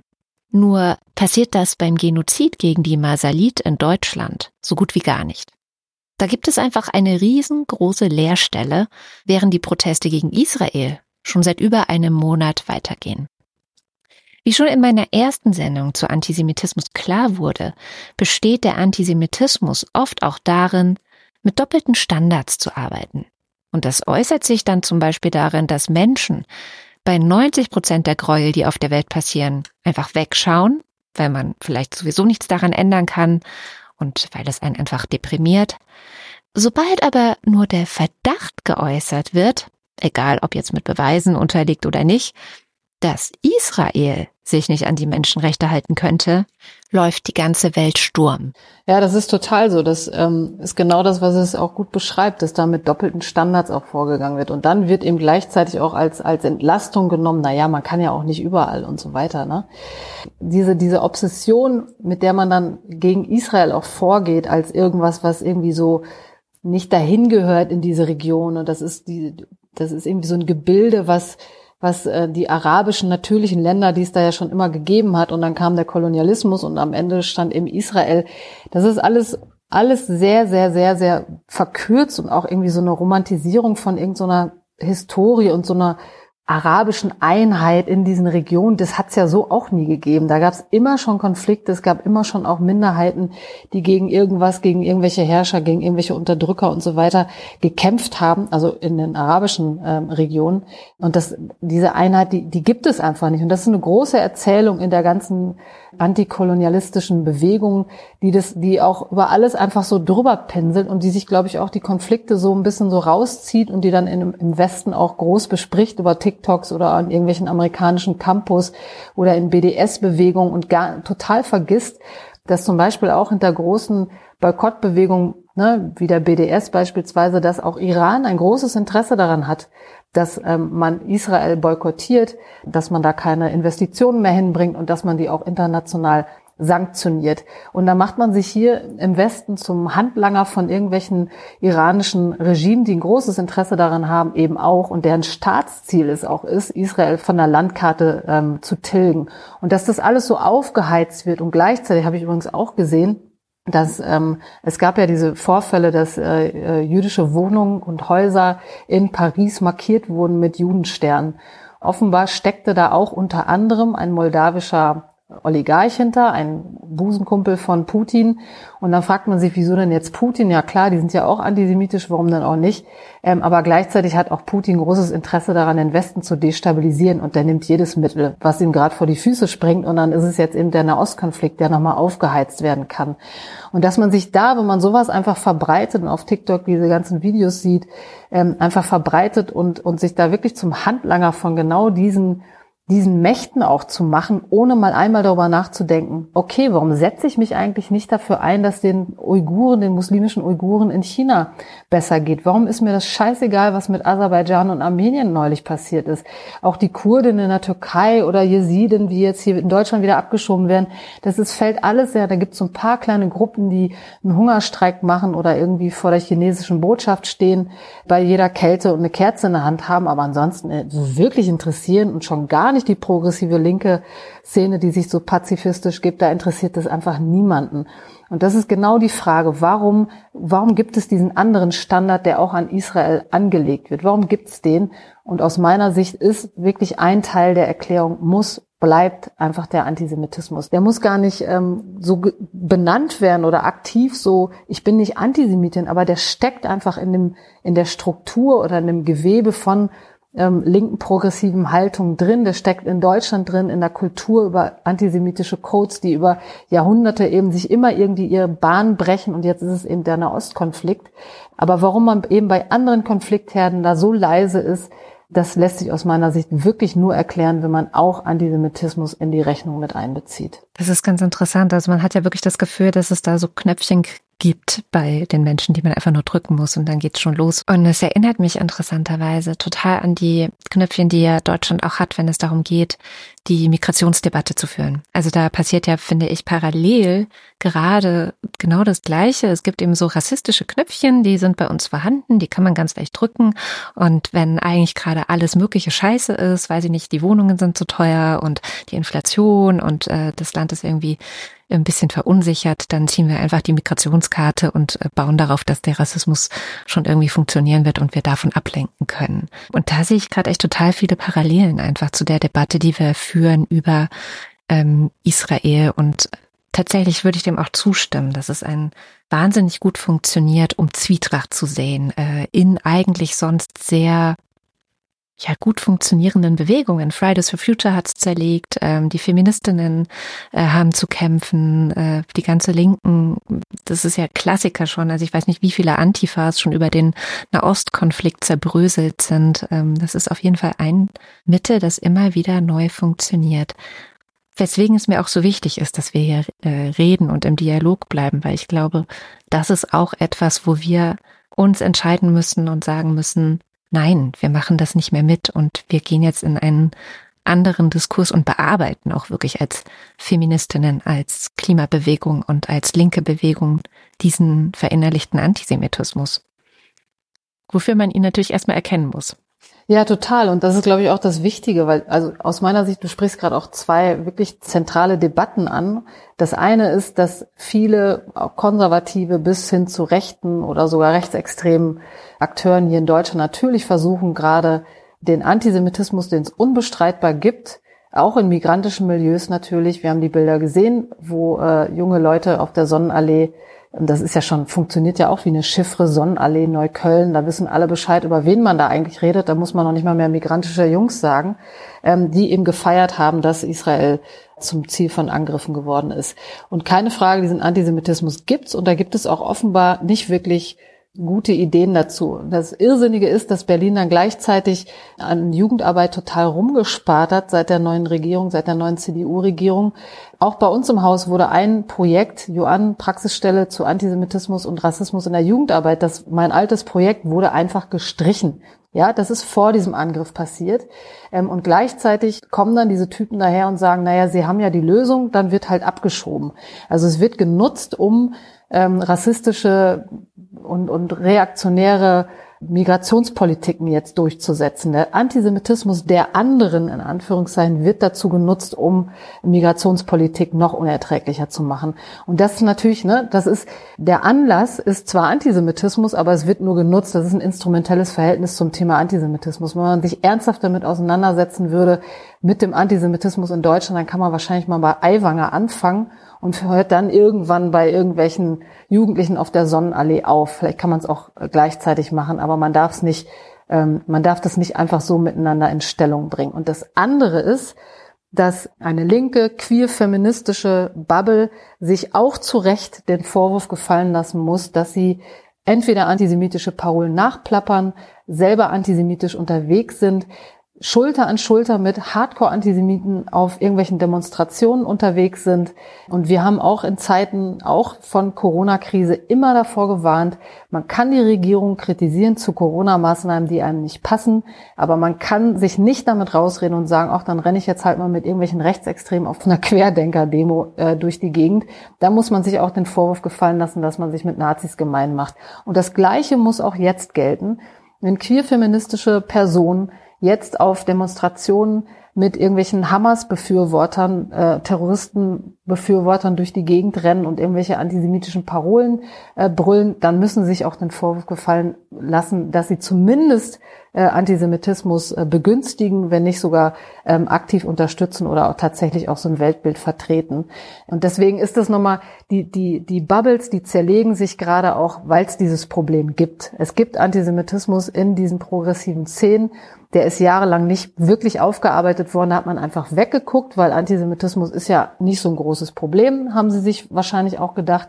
Und ehrlich gesagt, wir hatten ja die Debatten alle schon. Da ist auch einfach nichts passiert. Wenn man sich jetzt nochmal an den Women's March 2017 zurückerinnert, eine der größten Erfolge von feministischen Personen. So viele Menschen hat niemand vorher in den USA auf die Straße gebracht. Und die Initiatoren sind einfach glühende BDS-Unterstützerinnen gewesen. Und da gab es leises, oh, das ist aber nicht so schön, dass die jetzt irgendwie so anti-israelisch unterwegs sind, vielleicht sogar antisemitisch unterwegs sind und dann lassen sich noch mit irgendwelchen Leuten von, also problematischen Leuten aus, aus, ähm, aus Bürgerrechtsbewegungen ähm, ablichten, die natürlich viel für die schwarze amerikanische Bürgerrechtsbewegung getan haben, für die Rechte von Schwarzen in Amerika, die aber gleichzeitig krass antisemitisch unterwegs waren und Hitler irgendwie a great man genannt haben und, und so weiter und so fort. Und dann als Feministin darauf angesprochen, warum man sich mit denen ablichten lässt, naja, Niemand ist ein perfekter Führer. Und das ist dann die Antwort des Feminismus darauf, dass man mit dem eigenen Antisemitismus konfrontiert wird. Das ist einfach zu dünn. Und dann muss man sich jetzt wirklich, das ist jetzt das, was natürlich dann passiert. Dann zerlegt man sich eben auch, ähm, wenn es dann in Nahost wieder knallt und äh, man untereinander redet. Ich habe das auch, ne? Ich bin auch in feministischen Gruppen unterwegs ähm, und wir haben auch heftige Diskussionen darum. Das ist eine schwere Zeit gerade für alle, aber das ist auch einfach der fehlenden Auseinandersetzung, dem Wegdrücken und auch dem Antisemitismus in diesen Szenen geschuldet. Und es wird Zeit, dass wir das aufarbeiten. Ein Aspekt fiel mir noch ein, wo du vorhin ähm, ja auch Social Media angesprochen hast. Ähm, ich hatte das Gefühl, dass es so eine Parallele gab zu einem Fall, ganz anderer Fall, Sexismus tatsächlich. Im vergangenen Jahr Amber Heard versus Johnny Depp, was auf TikTok sehr, sehr groß war, ähm, wo sich auch Kinder oder Jugendliche im, im Alter meiner Kinder tatsächlich auch in einen Konflikt plötzlich ähm, Partei ergriffen haben, von dem sie auch natürlich keine Ahnung hatten. Und das war damals tatsächlich so, dass Leute, die da irgendein Content zugeliefert haben, auf TikTok, auf YouTube, auf Instagram, die haben damit richtig Geld verdient auch, weil es einfach Klicks gebracht hat. Also es war einfach ein Riesending gerade und die Mechanismen von Social Media sind ja dann wirklich so, dass wenn du als Influencerin dann entscheidest, okay, ich mische da jetzt mit und ich greife da jetzt irgendeine Partei und ich sage da jetzt auch was dazu, dann ist das wirklich eine Business Opportunity geworden heutzutage. Und das finde ich eine Parallele, eine erschreckende Parallele, die ich auch gerade in diesem Konflikt sehe, dass das die ähm, Aufmerksamkeitsmechanismen und aber auch wirklich die monetären Mechanismen, die damit ja verknüpft sind, noch dazu ermuntern, ähm, antisemitische oder Pro-Hamas-Propaganda mit aufzugreifen und zu verbreiten. Auf jeden Fall. Das, das sehen wir ja bei allen Phänomenen. Das war beim ähm, bei den Corona-Protesten ja nicht anders, ne? dass plötzlich irgendwelche Leute wie wie Pilze aus dem Boden geschossen sind, die Klickzahlen hatten, wovon jeder von uns nur träumen kann, die vorher irgendwie völlig nirgendwo im Nirvana im Netz ihre Videos verbreitet haben und dann plötzlich Klickzahlen, millionenfache Klickzahlen hatten äh, und die daraus auch Profit geschlagen haben, die dann das auf T-Shirts gedruckt haben, auf irgendwelche Tassen, die bei Demonstrationen am Mikrofon standen und ihre Reden verbreiten durften und so weiter und so fort, von YouTube wahrscheinlich auch noch ein paar Werbeeinnahmen kassiert haben. Also das sind, das sind tatsächlich natürlich die Leute, die total instrumental individuelles Verhältnis und da sind die Konflikte auch ehrlich gesagt austauschbar. Ähm, die wollen damit Kasse machen und die machen das auch. Und das Gleiche passiert natürlich jetzt hier gerade auch. Ich kenne jetzt gerade keine Influencer, die damit besonders äh, jetzt gerade nach vorne gespielt werden. Aber die gibt es natürlich und die gibt es auch bei den ExtremistInnen, die genau jetzt gerade auch wieder ihre Stunde sehen. Die gibt es im Rechtsextremismus, die gibt es im politisierten Islamismus. Leute, die jetzt gerade versuchen, über dieses über den Nahostkonflikt ähm, Menschen mit ihren anderen menschenfeindlichen Parolen äh, zu erreichen und Weltbildern zu erreichen. Und die gibt's eben auch auf allen Seiten. Also Konflikte sind immer die Stunde von irgendwelchen Menschenfeinden und die versuchen entweder damit Kohle zu machen oder Aufmerksamkeit zu kriegen, um ihr eigenes äh, Weltbild durchzusetzen. Und die gibt's natürlich jetzt auch wieder. Für uns für Menschen, die sich oft in feministischen Diskursen bewegen und mit sehr vielen verschiedenen Menschen auf der Welt zu tun haben, die auch feministische Diskurse prägen, heißt der Kampf gegen Antisemitismus leider auch, unangenehme Gespräche führen zu müssen, Leute kritisieren zu müssen, die wir aufgrund ihrer Arbeit zu anderen Themen eigentlich total großartig finden. Auch wenn man Hardcore-Fangirl von auch wirklich Person ist, tollen Denkerin, die für Feminismus oder für Rassismus oder sonst was, die wirklich viel getan haben, um, um die Welt da ein Stück besser zu machen für uns alle. Gleichzeitig aber die auch in Verantwortung zu nehmen und auch zu konfrontieren mit ihren eben Leerstellen bestenfalls oder tatsächlich auch mit ihren Weltbildern, die problematisch sein können. Und dazu gehört natürlich auch Antisemitismus und das wird einfach gerade so sichtbar, und das darf auch nicht wieder einfach so vor sich hin dröseln, sondern wir sollten da wirklich aktiv auch die Auseinandersetzung suchen und unsere ähm, ja, Leute, die wir eigentlich wirklich toll finden, in, die für queere Menschen viel gemacht haben, für Feminismus viel gemacht haben, äh, konfrontieren und notfalls einfach, und ich muss es so sagen, auch mal in den Arsch treten und gehen lassen, wenn es notwendig ist da muss man die Leute eben auch da in die Verantwortung nehmen, auch ernst nehmen und sagen, ja, genau, so funktioniert halt auch Antisemitismus. Und wenn die Analyse so kurz ist, dass sie einfach nicht versteht, was ist auch das Besondere an Antisemitismus, was es auch im Rassismus nicht gibt, beispielsweise Verschwörungsideen, die du natürlich im Rassismus nicht findest, die aber gerade eben jüdische Personen als irgendwie sowas ja bedrohliches, als ähm, der der Mann wird davon bedroht äh, sehen, so dass Leute ja sogar denken, dass der Feminismus vom Judentum erfunden wurde, um das um das Volk zu schwächen. Wenn man diese ganzen Debatten nicht auf dem Schirm hat und gleichzeitig sieht, was, was macht es auch mit der eigenen Bewegung, dann weiß ich nicht, ja, da muss man einfach seine Hausaufgaben besser machen. Und dann finde ich es auch richtig zu sagen, ja, damit hat man jetzt erstmal nichts zu tun oder wenn da keine Konfrontation mehr möglich ist, weil gerade einfach auch die Wut und die Emotionen viel zu viel zu hoch gestochen sind und das alles erstmal wieder ein bisschen runterkommen muss. Und dann glaube ich, dass es wirklich auch in der Verantwortung von uns allen liegt, Räume zu schaffen, wo diese Sachen auf den Tisch kommen.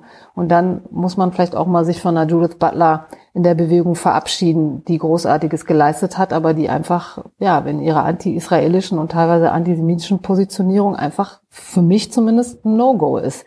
Und dabei war sie für mich persönlich auch mal irgendwann wichtig, um zu verstehen, wie das mit dem Gender alles so funktioniert. Aber so ist das eben. Ähm, dann äh, muss man sich da an dieser Stelle einfach, ja, muss man sich von verabschieden. So bitter das ist. Ja, was ich ganz ähm, hilfreich fand in den letzten Wochen, war so ein Gedanke, der mir irgendwann kam, dass ich dachte, okay, wir stehen halt am Anfang. Also wenn man sich einmal eingesteht, wir haben da offensichtlich keine Praxis bisher. Wir haben antirassistische Praxen, wir haben ähm, anti-ableistische, äh, antiklassistische, also wir haben so verschiedene Praxen ja gemeinsam als Feministinnen schon entworfen und sind da ganz gut auch mittlerweile drin. Also, oder okay, also, ne? Aber beim Antisemitismus stehen wir wirklich ganz am Anfang. Da müssen wir noch viel, viel lernen. Und das könnte jetzt vielleicht eine ganz gute Gelegenheit. Vielleicht ist das die positive Kehrseite oder ich würde es gerne zumindest so sehen, dass es eine Chance ist, das jetzt nochmal wirklich ernsthaft anzugehen und gemeinsam daran zu arbeiten. Mein pädagogisches Herz sagt mir auch, dass äh, man natürlich das immer immer solche Sachen auch als Chance begreifen soll. Aber es ist es ist gerade schon schon wirklich hart und letztendlich sind auch die anderen Chancen einfach sang- und klanglos in der Schublade verschwunden beziehungsweise genau sie sind verstrichen oder auch wirklich lauthals niedergebrüllt worden, muss man einfach so sagen. Und diese diese mehr von ähm, weiß was ich, das, das, äh, ich greife jetzt irgendwas raus, ja, Pinkwashing, das äh, eine LGBTIQ-freundliche Politik von Israel, dass die nur gemacht wird, damit man irgendwie äh, Palästinenser besser unterdrücken kann oder damit man davon ablenken kann, wie man Palästinenser unterdrückt und so weiter und so fort. Das hat sich ja alles gehalten. Das ist ja trotzdem nie, ne, das sind Theorien, die sind ja 10, 15 Jahre alt und da hat sich einfach von unserer Seite auch niemand wirklich drum gekümmert, da mal irgendwie Sachen gerade zu rücken. Und deswegen bin ich so ein bisschen desillusioniert, ob wir, ob dieser Konflikt jetzt äh, dazu führt, dass wir solche Dinge aufarbeiten. Ich sehe da gerade wenig Raum für, aber ich will gerne auch mit zumindest die Verantwortung dafür übernehmen, dass wir diese Räume weiterhin schaffen oder zumindest versuchen, da auch aufzuklären, weil nach wie vor, man kann alles sagen, man kann die israelische Regierung für das, was sie tut, kritisieren. Man kann sich mit äh, palästinensischen äh, Leid, man kann das anprangern, man kann sich damit solidarisch zeigen. Das ist alles keine Frage. Aber man muss sich auch mit dem Leid von Juden, Jüdinnen äh, solidarisch zeigen. Man muss verstehen, dass für für Juden auch hier in Deutschland einfach eine krasse Zäsur war, das Sicherheitsgefühl, auswandern zu können, wenn der Antisemitismus hier irgendwie zu ekelhaft wird, dass man immer noch irgendwie Backup hat und sagt, man geht dann halt nach Israel. Und Freundinnen von mir haben das gemacht, weil es denen hier zu krass war. Die sind ausgewandert nach Israel und die sind jetzt wieder zurückgekommen. Für die ist das einfach, das ist einfach der Horror, was für die passiert. Und wenn es dafür kein Mitgefühl mehr gibt, keine Empathie mehr gibt, dann finde ich, dann steht man einfach auf der falschen Seite. Also, und es gibt keine Seiten. Es gibt so viel Leid gerade und man kann das alles aussprechen und man kann das aussprechen, ohne antisemitisch zu sein und darum geht's einfach. Und damit könnte Judith das perfekte Schlusswort für unsere Sendung gesprochen haben. Ich habe am Ende unseres Gesprächs aber auch Jenny Havemann und Eva Behrensen noch einmal gefragt, was sie sich jetzt für die Zukunft wünschen gerade auch von einem progressiven und feministischen Publikum wie euch, die ihr gerade diesen Podcast hört. Und das, was Sie gesagt haben, soll dann wirklich am Ende dieser langen Sendung das vorläufige Schlusswort sein. Das Vorläufige und keinesfalls das Endgültige. Denn wenn hoffentlich eines klar geworden ist, dann, dass wir dringend und intensiv miteinander reden müssen und dass wir aufarbeiten müssen, welchen Platz der Antisemitismus bei uns schon lange hat und hoffentlich Wege finden, wie wir ihn loswerden. Du, ähm, ich wünsche mir eigentlich, dass die Menschen nach denselben Standards alles bewerten. Ja, also wenn sie progressiv und feministisch sind, dann gilt das für alle Menschen, egal ob sie jüdisch sind oder nicht. Ja, wenn, wenn Frauen bei einem Musikfestival und äh, in ihrem Kibbutz oder in ihrer Stadt, in ihrem Dorf von Terroristen vergewaltigt und danach in den Kopf geschossen wird, dann ist das schrecklich, auch wenn diese Frauen Jüdinnen sind. Und diese Standards einfach, dass man mit dem Kopf denkt und sich nicht von, ähm, von der Propaganda, von der antisemitischen Propaganda ja, beeinflussen lässt. Ich kann mich da nur anschließen. Ich glaube, wir stehen jetzt vor so einer Art Scherbenhaufen, auch in puncto Bündnisfähigkeit. Wir haben jetzt in den vergangenen Jahren häufig erlebt, wie der Kampf gegen Antisemitismus, gegen den Kampf gegen Rassismus ausgespielt wird und dass es offenbar sehr schwer fällt, auch in einer kritischen, progressiven Zivilgesellschaft beides gleichzeitig in den Blick zu nehmen. Und ich bin gerade tatsächlich noch, oder wir alle, also viele, mit denen ich spreche, gerade noch sehr ratlos. Also es ist klar, wir brauchen Bündnisse, wir müssen irgendwie wieder zusammenfinden, auch um diesen ähm, sehr schrillen und äh, rechtslastigen Tönen im Diskurs eine klare Absage zu ähm, erteilen. Hm, habe aber gerade noch, sehe gerade noch wenig Licht. Ich glaube, es geht jetzt erstmal auch darum, ähm, verloren gegangenes und erschüttertes Vertrauen wieder aufzubauen. Und ich glaube, da ist noch, liegt sehr, sehr, sehr viel Arbeit vor uns.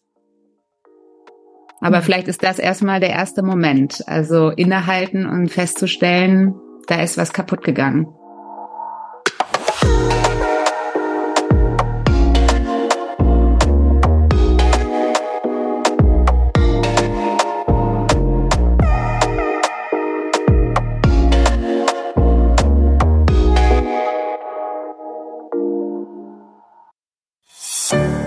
Produktion von Haus 1.